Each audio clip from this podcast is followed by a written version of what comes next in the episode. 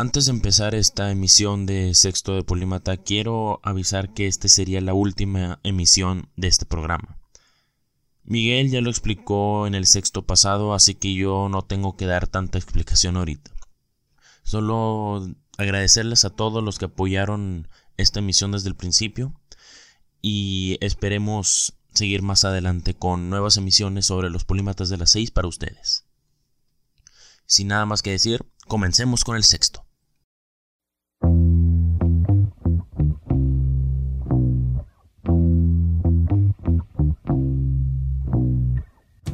La tararean con na, otros con po. Sin embargo, para todos significa lo mismo. Los acordes del estribillo de esta canción son sinónimo de gol.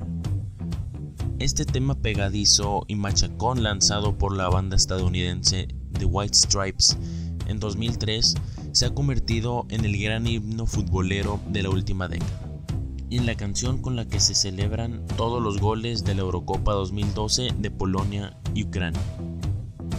Muy buenas tardes, mi nombre es Emilio Moreno y esto es un sexto de Polímata, la razón por la que Seven Nation Army se convirtió en la canción más futbolera.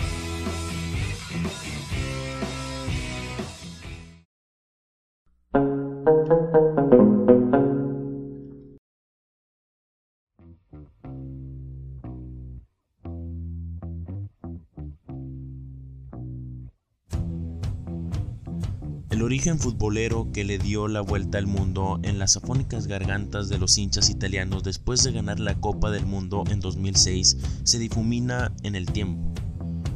Hay quienes dicen que comenzó en un bar de Milán el 22 de octubre de 2003.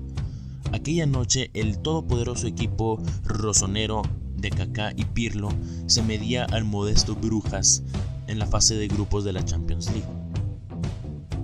Cuenta la leyenda que un grupo de seguidores belgas que se quedó sin entradas acudió a ver el partido a un establecimiento cerca del estadio y que la canción de White Stripes sonó en el bar justo antes de que diera comienzo el partido. Aquellos aficionados de Brujas se quedaron con la melodía en su cabeza y la repitieron eufóricos cuando el delantero peruano Andrés Mendoza marcó el tanto que les daba la victoria. Seven Nation Army volvió con ellos a Bélgica y poco a poco se fue introduciendo como himno no oficial con el que los hinchas del Brujas celebraban los goles y triunfos de su equipo, como sucedió el 15 de febrero de 2006.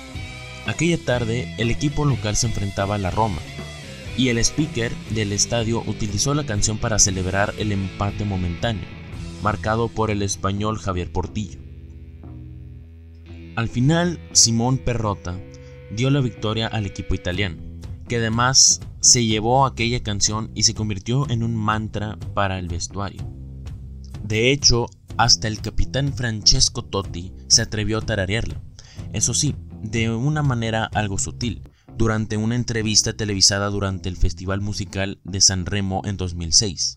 Aquel verano Totti se llevó su canción fetiche de la curva del Estadio Olímpico de Roma a la concentración de la selección italiana para el Mundial de Alemania 2006.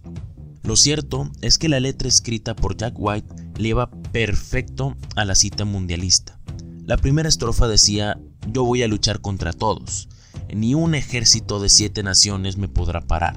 Y nadie consiguió parar a los italianos, que, tras siete partidos contra siete ejércitos futbolísticos, se proclamaron campeones del mundo el 9 de julio del 2006. Aquella tarde resonaron de nuevo los acordes de Seven Nation Army, aunque con un estribillo ligeramente distinto. Siamo i campioni del mondo. Somos los campeones del mundo en italiano.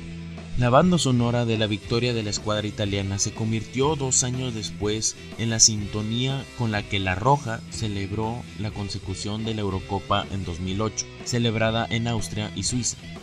Sin embargo, para la gesta mundialista, la selección española se apuntó al Waka Waka de Shakira. Para la Euro 2012, Seven Nation Army ha vuelto con fuerza, convirtiéndose en la canción del gol. La UEFA y los organizadores del torneo decidieron que su estribillo fuera el que sonase en los estadios de Polonia y Ucrania, cada vez que alguno de los equipos perforase la meta rival. Ya sea que lo tararees con na o con po, cada uno a su manera, suecos, italianos, españoles e incluso irlandeses no se han quedado sin celebrar algún gol de su selección. Todos los equipos participantes, incluso los eliminados en la fase de grupos, han festejado goles al ritmo de la canción Más Futbolé. Para los polímetros de las 6, yo fui Emilio Moreno y nos escuchamos en la siguiente emisión.